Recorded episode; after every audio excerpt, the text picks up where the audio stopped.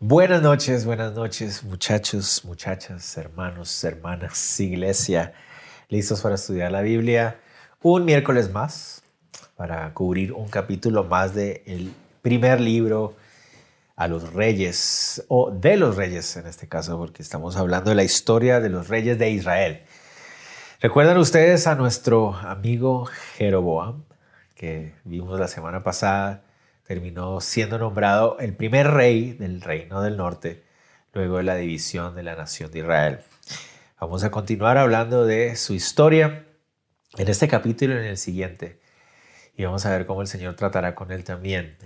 Eh, entonces alistémonos en oración para ver esta historia tan interesante que veremos hoy. Es una historia tal vez de las más enigmáticas y misteriosas de todo el libro, eh, pero muy, muy... Ah, apta para aprender. Oremos, Señor, te damos gracias por este texto que nos das en esta noche para estudiar y te rogamos, Dios, que podamos realmente escucharte y eh, tomar la enseñanza, la instrucción que tú nos das a corazón y ponerlo en práctica, creerlo, afianzar nuestro corazón y nuestro carácter en tu palabra. Háblanos, enséñanos, te lo pedimos en el nombre de Jesús. Amén. Amén. Capítulo 13. Estamos en el capítulo 13. Empecemos leyendo. Versos 1 al 3 dicen, dicen así. He aquí que un varón de Dios por palabra de Jehová vino de Judá a Betel, y estando Jeroboam junto al altar para quemar incienso, aquel clamó contra el altar por palabra de Jehová y dijo, Altar, altar, así ha dicho Jehová, he aquí que a la casa de David nacerá un hijo llamado Josías, el cual sacrificará sobre ti a los sacerdotes de los lugares altos que queman sobre ti incienso, y sobre ti quemarán huesos de hombres. Y aquel mismo día dio una señal diciendo, esta es la señal de que Jehová ha hablado. Y aquí que el altar se quebrará y la ceniza que está sobre él, ésta se derramará. Bueno, recordemos rápidamente. En el capítulo anterior vimos cómo se dividió la nación y cómo Jeroboam fue nombrado rey del reino del norte. Recordemos que Dios era el que le había anunciado a Jeroboam que era él quien le daba el reino y que esto era como parte del castigo o la consecuencia de la infidelidad de Salomón en sus últimos años. Jeroboam sabía que esta división se había dado por la infidelidad y la idolatría de Salomón. Jeroboam sabía que el reino que él ahora ostentaba se lo había entregado el Señor, pero aún así Jeroboam hizo todo lo contrario a rendirse y honrar al Señor.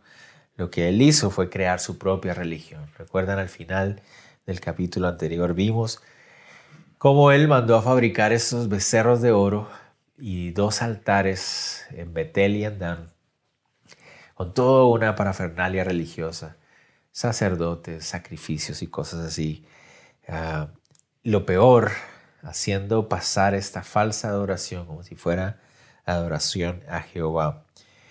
Uno de esos altares que él construyó estaban en Betel. Betel es en la frontera sur entre los dos reinos, entre Judá y el reino del norte.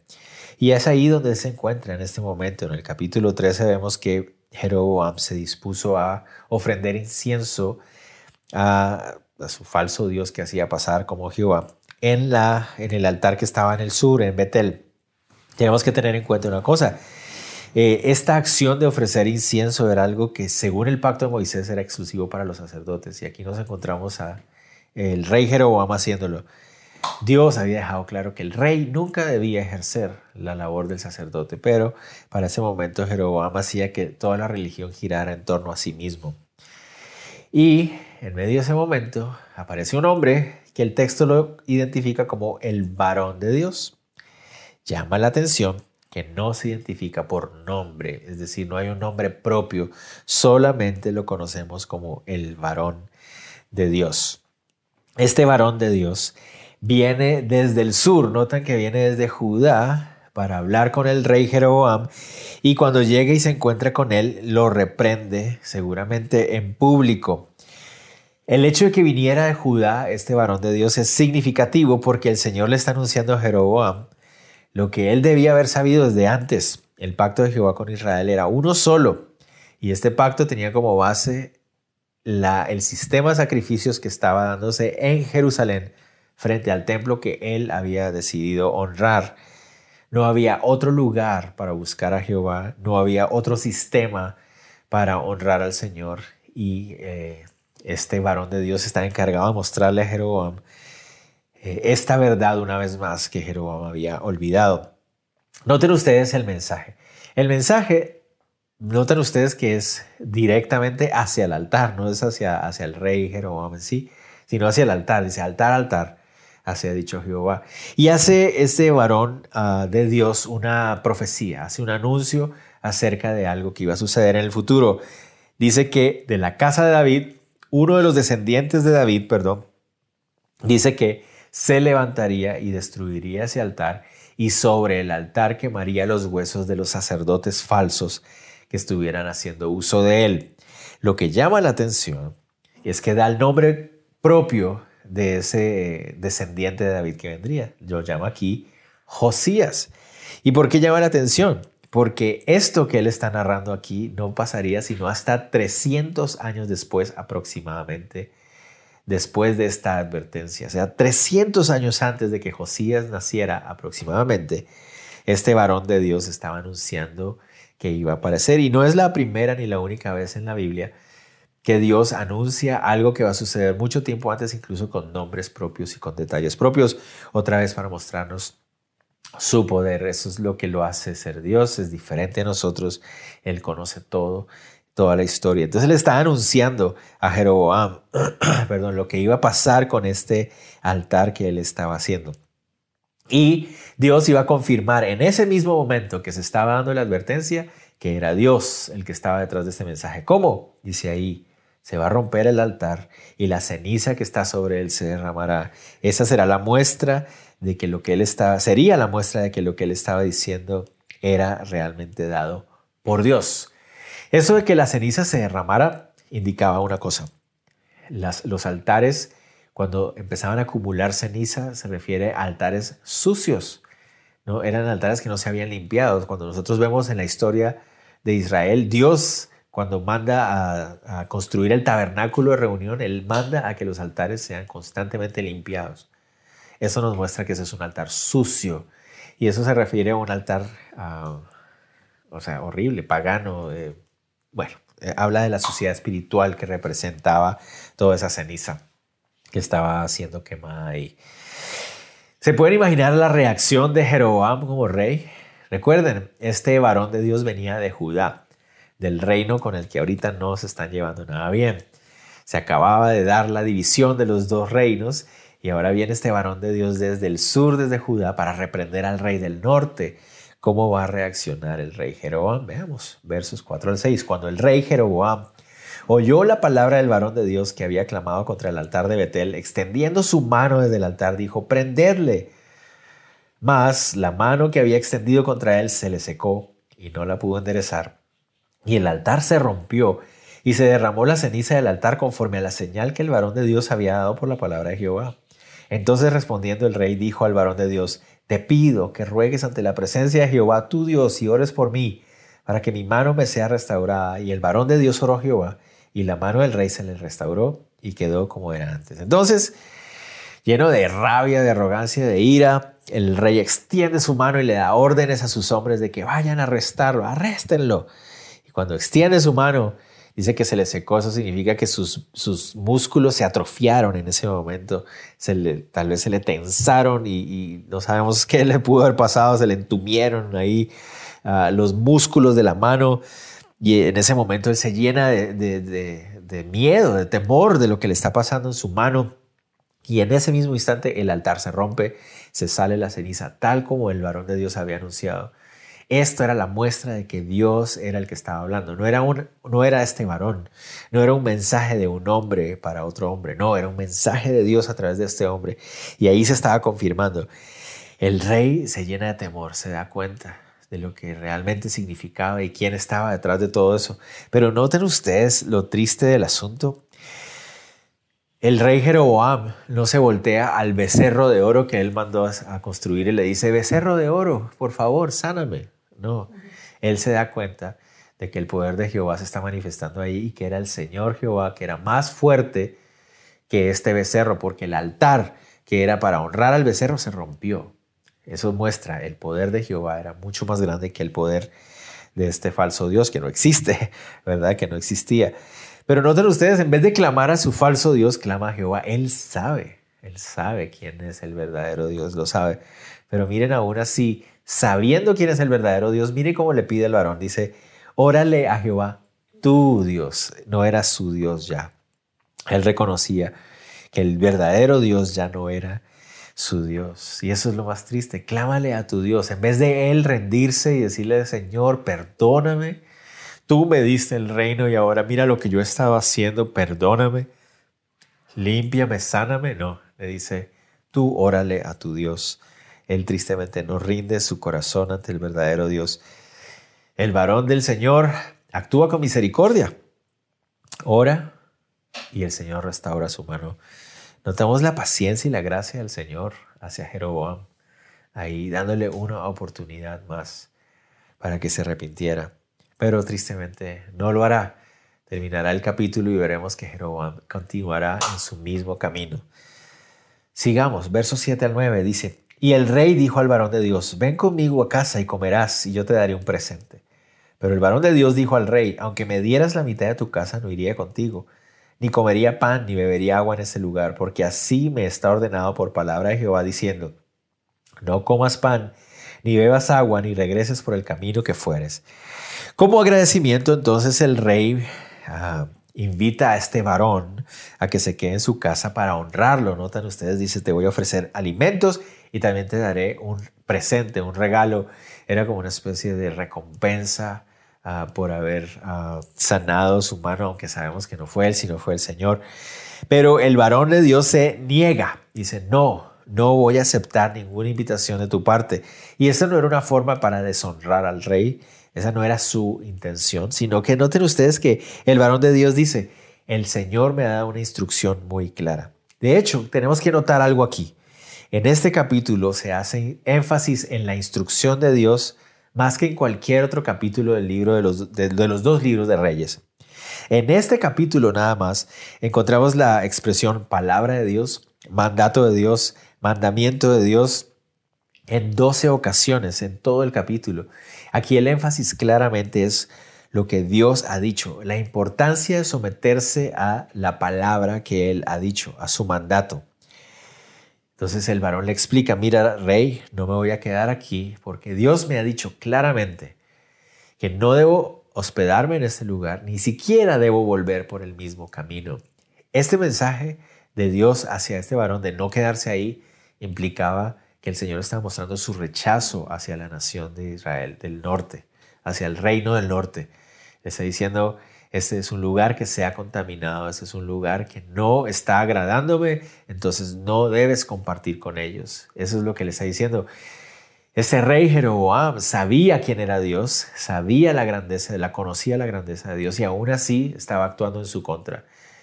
Eh, entonces Dios dice, este es un lugar que ah, está, ha sido rechazado por mí, en el sentido de que una cosa es actuar sin conocimiento, pero otra cosa es cuando tú sabes que estás actuando en contra de Dios y aún así lo haces.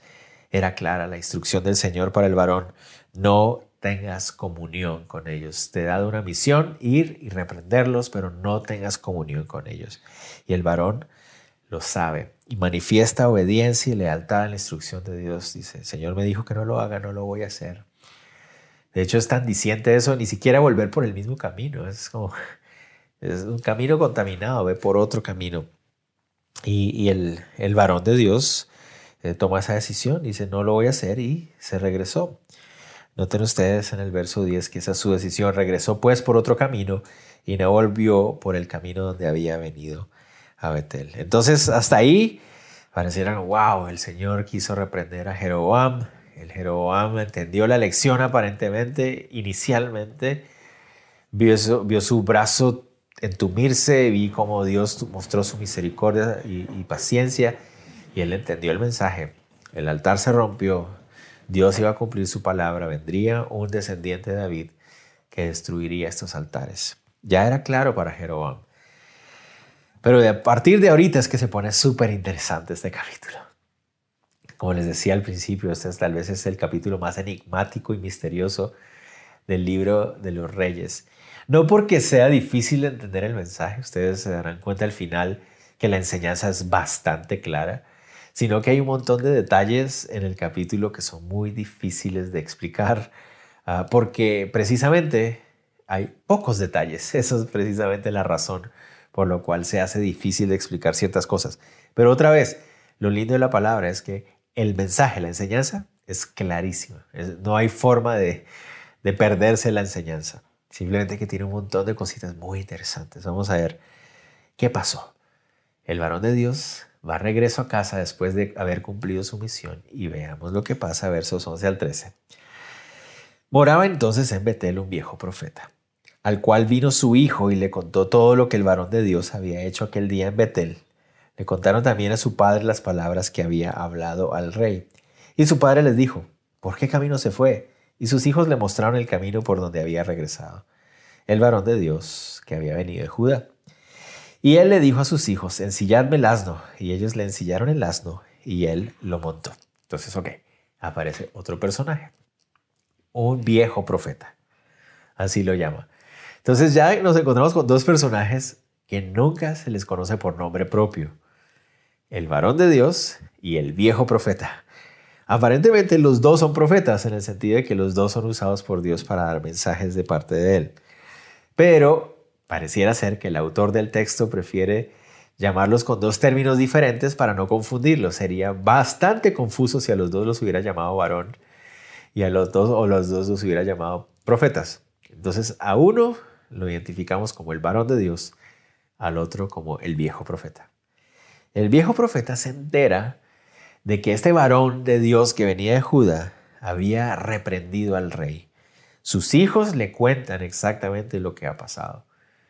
El varón de Dios le anunció al rey que ese altar sería destruido por un descendiente de David llamado Josías y que sobre ese altar iban a ser quemados todos los huesos de los sacerdotes falsos y de hombres serían quemados ahí sobre ese altar cuando este descendiente de David viniera. Entonces eso le causa mucha inquietud al viejo profeta y le pide a sus hijos que le alisten un asno para ir a buscarlo. Les pregunta, ¿por qué camino se fue? Y ellos le indican. Vamos a ver qué pasa. Aquí es donde se empieza a poner más interesante. Verso 14 dice, hasta el 19. Y yendo tras el varón de Dios, le halló sentado debajo de una encina y le dijo, ¿eres tú el varón de Dios que vino de Judá? Él dijo, yo soy. Entonces le dijo, ven conmigo a casa y come pan. Mas él respondió, no podré volver contigo, ni iré contigo, ni tampoco comeré pan ni beberé agua contigo en este lugar, porque por palabra de Dios me ha sido dicho, no comas pan ni bebas agua ahí, ni regreses por el camino por donde fueres. Y el otro le dijo mintiéndole, noten ahí, mintiéndole. Yo también soy profeta como tú, y un ángel me ha hablado por palabra de Jehová diciendo, tráele contigo a tu casa para que coma y beba agua, coma pan y beba agua. Entonces volvió con él y comió pan en su casa y bebió agua. Ok. El viejo profeta encuentra al varón de Dios aparentemente descansando bajo la sombra de un árbol y le invita a que vaya a hospedarse en su casa. El varón de Dios le da la misma respuesta que le había dado al rey y le dice, yo no puedo quedarme en este lugar, no me voy a hospedar aquí, porque Dios ha sido muy claro, no debo hacerlo. Y ahí el profeta actúa con engaño. Él dice que le habló mintiendo. No le mintió al decirle que era profeta, sí lo era. La parte en la que le mintió fue hablando de que un ángel se le había aparecido para darle esta instrucción.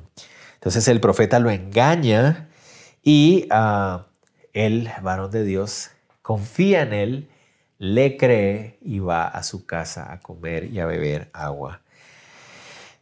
¿A qué me refería con esto de que es misterioso, enigmático todo esto?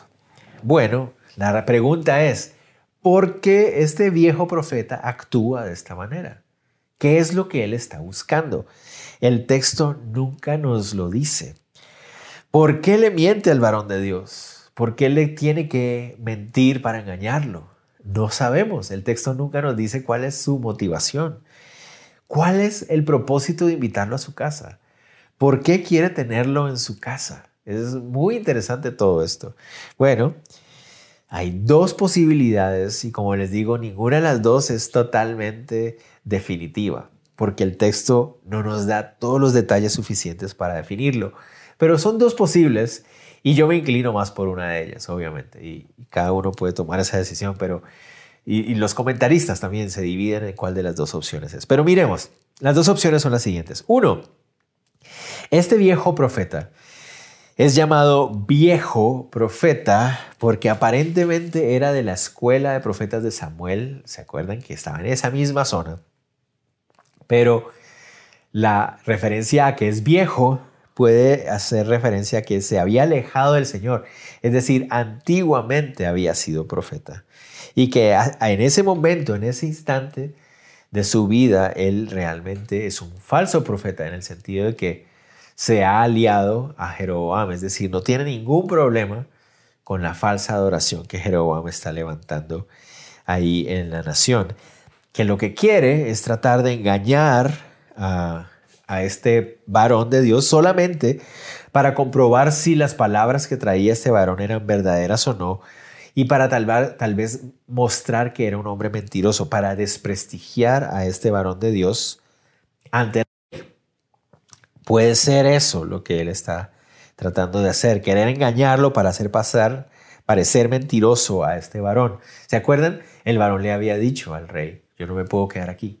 Y entonces el otro, al engañarlo, va a mostrar que sí se quedó y lo va a mostrar como un mentiroso. Algo parecido puede ser lo que está pasando ahí. Pero si este hombre estaba actuando de mala manera, con una mala intención, con una mala motivación, nos deja la pregunta de por qué más adelante el Señor lo va a usar. Porque el Señor más adelante lo va a usar para hablar de parte de Él. Eso lo vamos a ver en unos versículos más adelante. No sé. La otra opción es la siguiente, que este viejo profeta está consciente de la falsa religión de Jeroboam, que es una abominación y le molesta en su corazón, pero él no se había atrevido a reprenderlo. Y al saber de que este varón de Dios había venido desde Judá para hacerlo, quiso conocerlo quiso compartir con él, quiso tomar un tiempo en su casa tal vez para animarse, tal vez para juntos reprender a esta falsa enseñanza. Pero surge la pregunta, ¿por qué le mintió? Sea, ¿por qué lo engañó? No sé. Entonces, como les decía, es bien interesante eso porque el texto no nos da mayores detalles acerca de la motivación de este viejo profeta.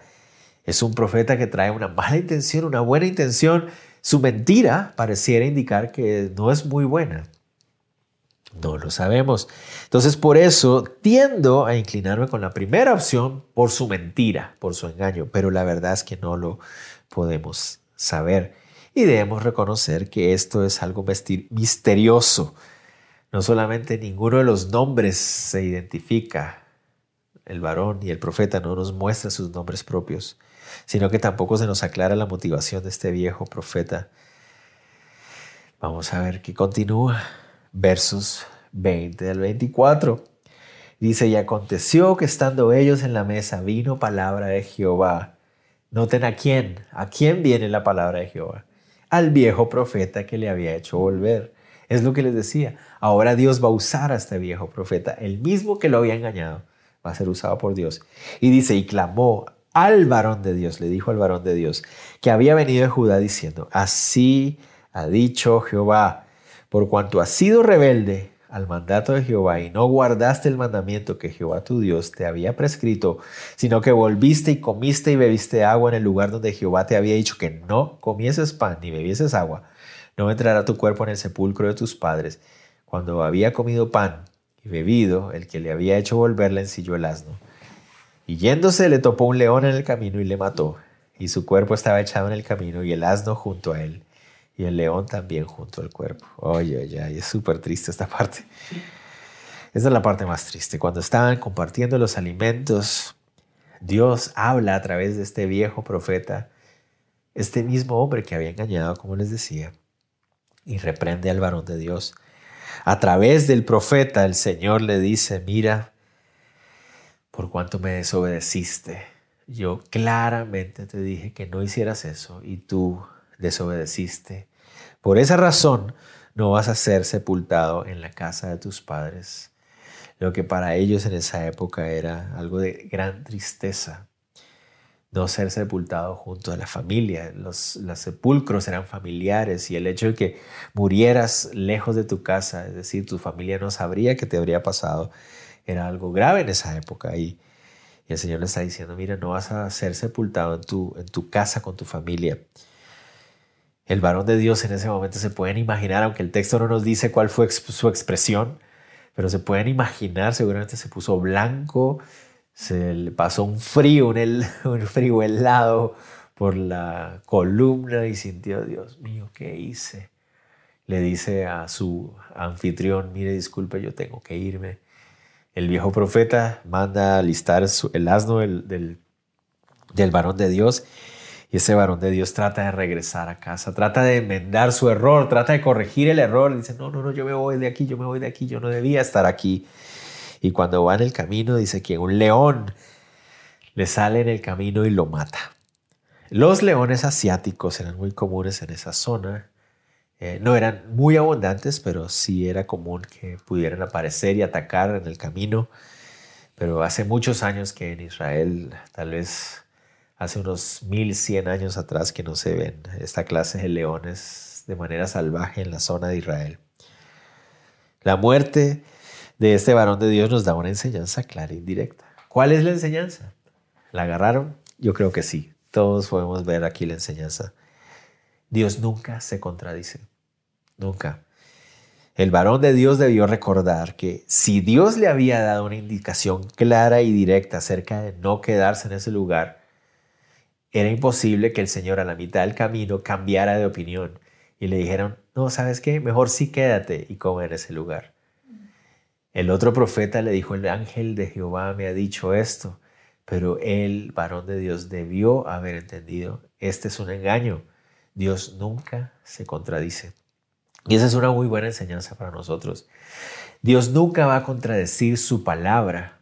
No importa cuán uh, convincente pueda ser la voz de un profeta que venga a decirte, mira, tienes que hacer esto, hacer lo otro, pero mira, la palabra de Dios dice algo diferente.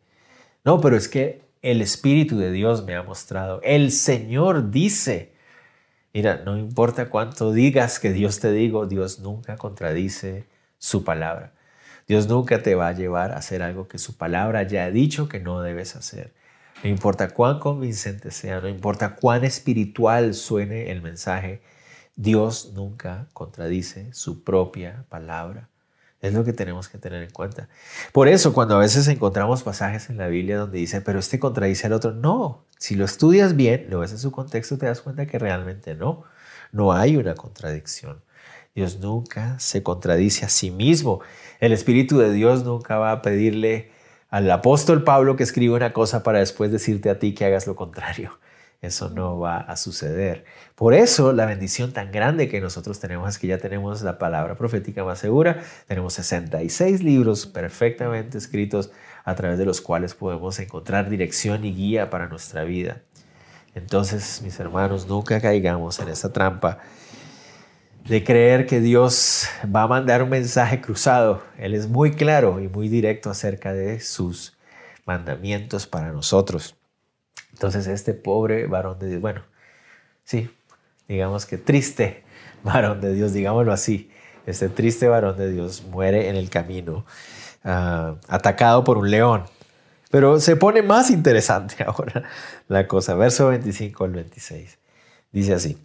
Y aquí unos que pasaban y vieron el cuerpo que estaba echado en el camino y el león que estaba junto al cuerpo, y vinieron y lo dijeron en la ciudad donde el viejo profeta habitaba. Oyéndolo el profeta que le había hecho volver del camino, dijo, el varón de Dios es, que fue rebelde al mandato de Jehová. Por tanto Jehová le ha entregado al león que le ha quebrantado y matado conforme a la palabra de Jehová que él le dijo a mí. Cuando yo leí esa actitud, era este, sí, es mucha vergüenza tan cínico, ¿no? Él fue el que lo hizo volver y dice, ah, ese seguro fue el desobediente, ese el varón de Dios. Él fue el que lo engañó. Pero vamos a ver más adelante qué, qué actitud tomó ese, ese profeta viejo, profeta, que aparentemente está ahí otra vez, pareciera ser que es malo, pero vamos a ver, vamos a ver qué pasa. Dice que unos hombres encontraron el cuerpo del varón de Dios que estaba muerto por el león. Pero noten, vamos a ver en el verso eh, más adelante, en el verso 28, que este cuerpo, cuando lo encuentran atacado por el león, no había sido devorado por el león. Es decir, el león no lo mató para comérselo.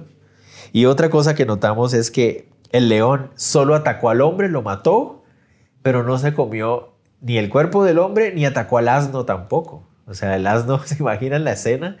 Los hombres iban pasando, un león ahí sentado con el cuerpo muerto, el cadáver del hombre y el asno ahí como que tal vez blanco del miedo, porque el león está ahí a la par, pero el asnito tranquilo. No atacó ni al asno ni atacó a los hombres que pasaron por ahí. ¿Qué es lo que indicaba eso? Esta clase de muerte para ellos les indicaba algo. Esto es un castigo de Dios. O sea, no es natural. Esto no es natural. Algo está pasando aquí. Dios ha castigado a este hombre. Y por eso cuando llegan a la ciudad donde vivía el falso profeta, o bueno, al profeta viejo, porque resultó que no era tan falso, pero bueno, vamos a ver. Eh, le dicen, miren lo que pasó.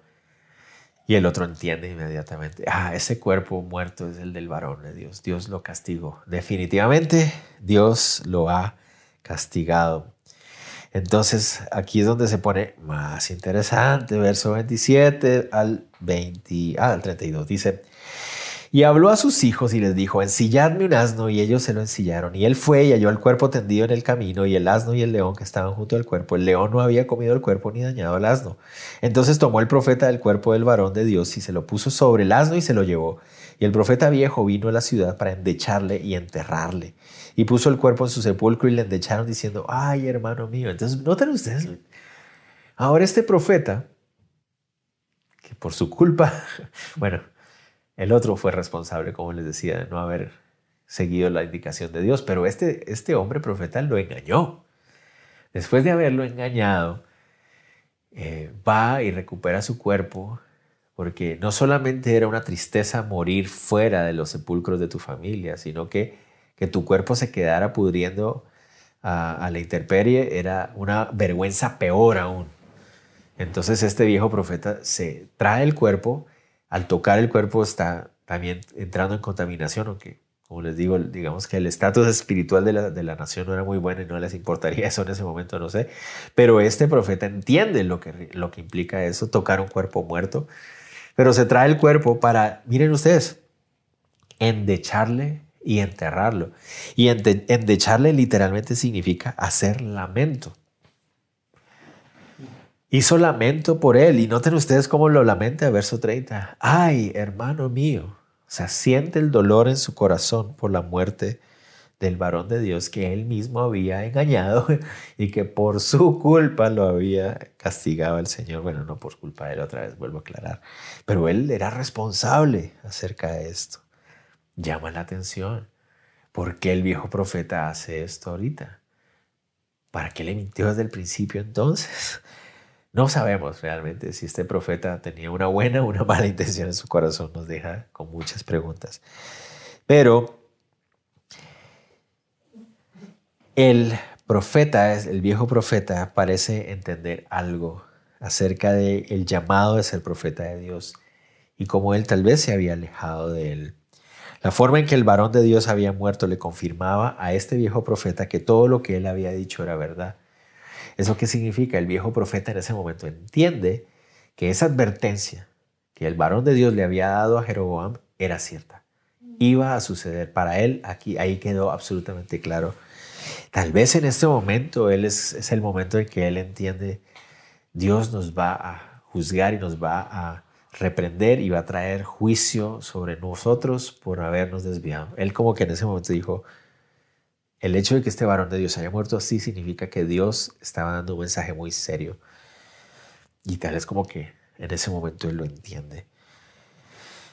Notemos algo más. Podemos preguntarnos por qué Dios fue tan drástico con el varón de Dios.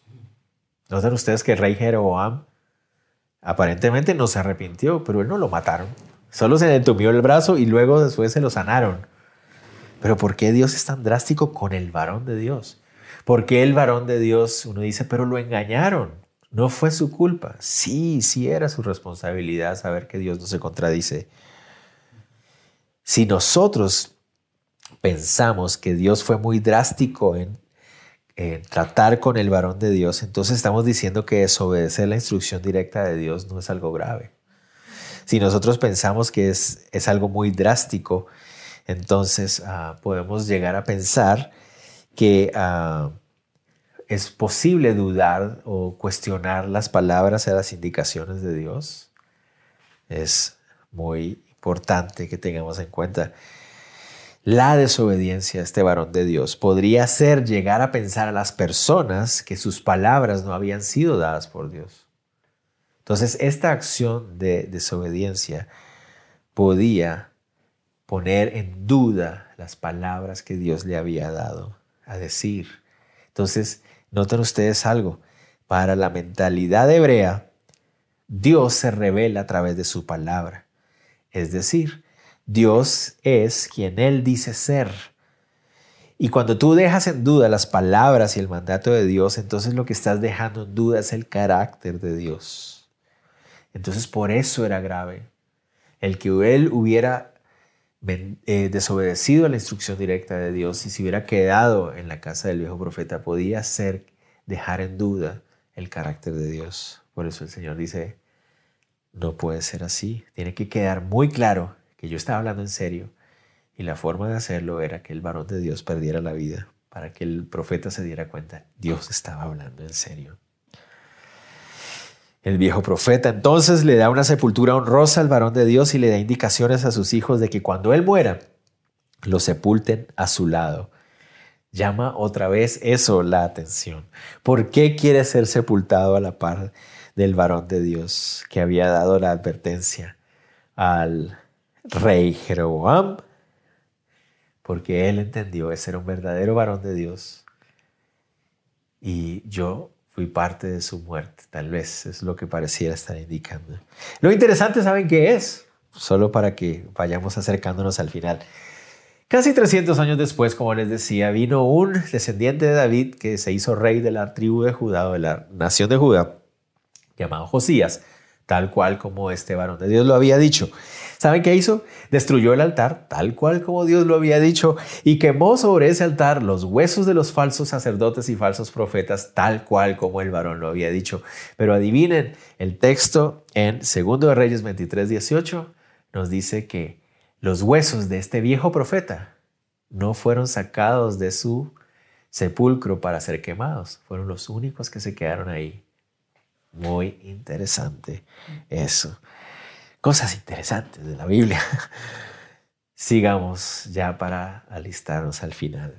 Versos 33 y 34 dice, con todo esto no se apartó, uh, no se apartó Jeroboam de su mal camino, sino que volvió a ser sacerdotes de los lugares altos de entre el pueblo, y a quien quería lo consagraba para que fuese de los sacerdotes de los lugares altos.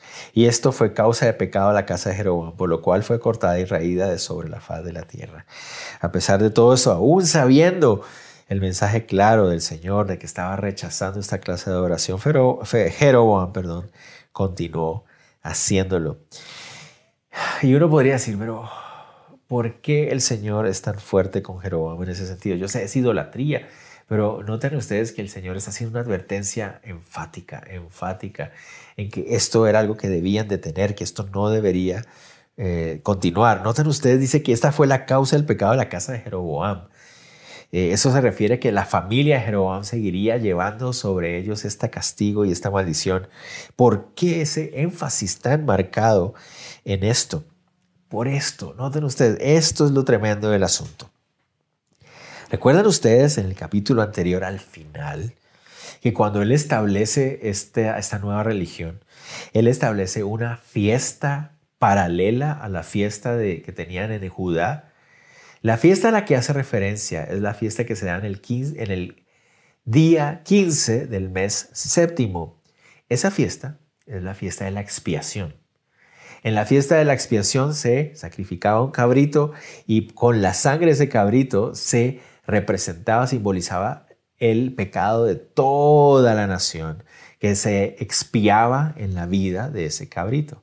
El sacerdote en ese día era el único día en que entraba al lugar santísimo y derramaba de las gotas de sangre sobre la tabla de la proposición, la, la tapadera de esa arca eh, del pacto donde se representaba la presencia de Dios. Y de esa manera se simbolizaba que se aceptaba el pago por todos los pecados de la nación por ese año. Es un día de lamento delante de Dios por los pecados cometidos, pero al mismo tiempo se convertía en un día de gozo por haber sido perdonados por Dios. ¿Qué es lo que significa que Jeroboam estableciera una fiesta paralela, pero en el mes 8, en el día 15? Lo que estaba diciendo es, miren, aquí también tenemos una fiesta en la cual podemos nosotros pagar por nuestros pecados. ¿Notan ustedes lo grave de ese asunto? Estar diciendo, hay dos posibilidades para ser eh, limpios de nuestros pecados. En el, Judá lo hacen, bueno, nosotros también aquí también tenemos un sacrificio que nos puede hacer limpios de pecado. Miren, ¿notan ustedes el engaño que esto representa? Además, para nosotros hoy en día sabemos que esa fiesta de expiación representa a una persona, a nuestro Salvador, a Cristo Jesús. Otra religión que te ofrece no solamente a través de Jesús puede ser salvo, sino que también a través de eso es una abominación, es una de las cosas más horribles que puedan existir en la tierra, porque es un engaño de perdición, lleva a las personas a la condenación eterna, haciéndoles creer que tienen salvación, los estás llevando a la perdición. Eso es sumamente grave hacer algo paralelo a la obra de Cristo, ofrecer una opción aparte de la muerte, la vida y la ah, resurrección de Cristo Jesús, es una abominación, es algo supremamente peligroso y grave. Aquí notan ustedes, continuó eh, ordenando sacerdotes. ¿Eso qué significa? No solamente era esta fiesta de la expiación de la que hablamos en el capítulo anterior, sino también había establecido todo un sistema de sacrificios paralelo al sacrificio que había en Judá, en Jerusalén. Otra vez, el problema no era simplemente la idolatría, no era simplemente adorar a otro Dios, era engañar a la gente haciéndole creer que este falso Dios era el mismo Jehová y que a través de esta opción paralela podías tener los mismos beneficios de la verdadera opción. Era una falsa religión que engañaba a la gente. Por eso debemos tener cuidado también en nuestra época de cualquier otra opción o alternativa que se nos quiera ofrecer, aparte de poner nuestra confianza y rendición de voluntad total a la persona y a la obra de Cristo Jesús. No hay otra forma, no hay otro perdón, camino. No hay otra verdad. Es la única, la que Él ha provisto para la salvación de los hombres. Por eso era grave lo que pasaría con lo que pasaba con Jeroboam. Y de hecho, cuando vayamos adelantando en los pasajes, vamos a ver que los reyes del norte, el texto va a decir, hicieron lo malo delante de los ojos de Jehová, como Jeroboam lo había hecho. El, el, el, rey que viene va a decir como su padre Jeroboam había hecho. Entonces, esto era supremamente grave. Esas eran las tremendas implicaciones que tenía la idolatría que había establecido Jeroboam. Por eso Dios lo reprende en varias oportunidades y por eso el varón de Dios tuvo que morir, porque la advertencia era tan grave que si él la ponía en duda por su desobediencia, podía menospreciarse la advertencia de Dios. Por eso tenía que morir. Había que darle el valor a la instrucción y la advertencia que Dios estaba dando. Entonces terminamos. Terminamos entonces diciendo que hay dos grandes enseñanzas para nosotros hoy aquí. Uno, mis hermanos, mis hermanas, Dios nunca se contradice. Tengamos en cuenta eso. Yo he conocido hombres y mujeres a través del caminar en el Señor que a veces dicen, hermano, es que el Señor me mostró esto. Dicen, pero espérate, la Biblia dice lo contrario. No, pero es que el Señor me lo mostró. mira, yo no, no me importa cuánto me digas que el Señor te mostró eso, yo sé que no fue el Señor. Pero usted, ¿por qué me juzga, hermano? Porque la Biblia dice lo contrario y el Espíritu Santo nunca se va a contradecir. Eso no podemos nunca poner en cuestión de duda nuestra, la Biblia, la palabra de Dios en todo su contexto. Nunca podemos hacer eso. Y segunda enseñanza para nosotros hermanos, recordemos, no hay otra alternativa, no hay otro camino, no hay otra religión que nos pueda llevar a la salvación. es Cristo Jesús, es la persona y la obra de Cristo Jesús, es la única forma. Desde la antigüedad el Señor había estado mostrando que es a través de la redención, del sacrificio perfecto de Cristo Jesús, que los seres humanos iban a poder encontrar salvación. Desde, desde Génesis el Señor nos lo está diciendo. Es a través del sacrificio del Hijo de la promesa donde podría venir la salvación. Cualquier alternativa, cualquier cosa que se presenta como una opción a Cristo Jesús, no importa cuán bonito se presente, no importa con cuántos términos espirituales, no importa cuán elaborada sea la parafernalia de esa religión, es falsa y nos lleva a la perdición solo a través de la persona de Cristo Jesús.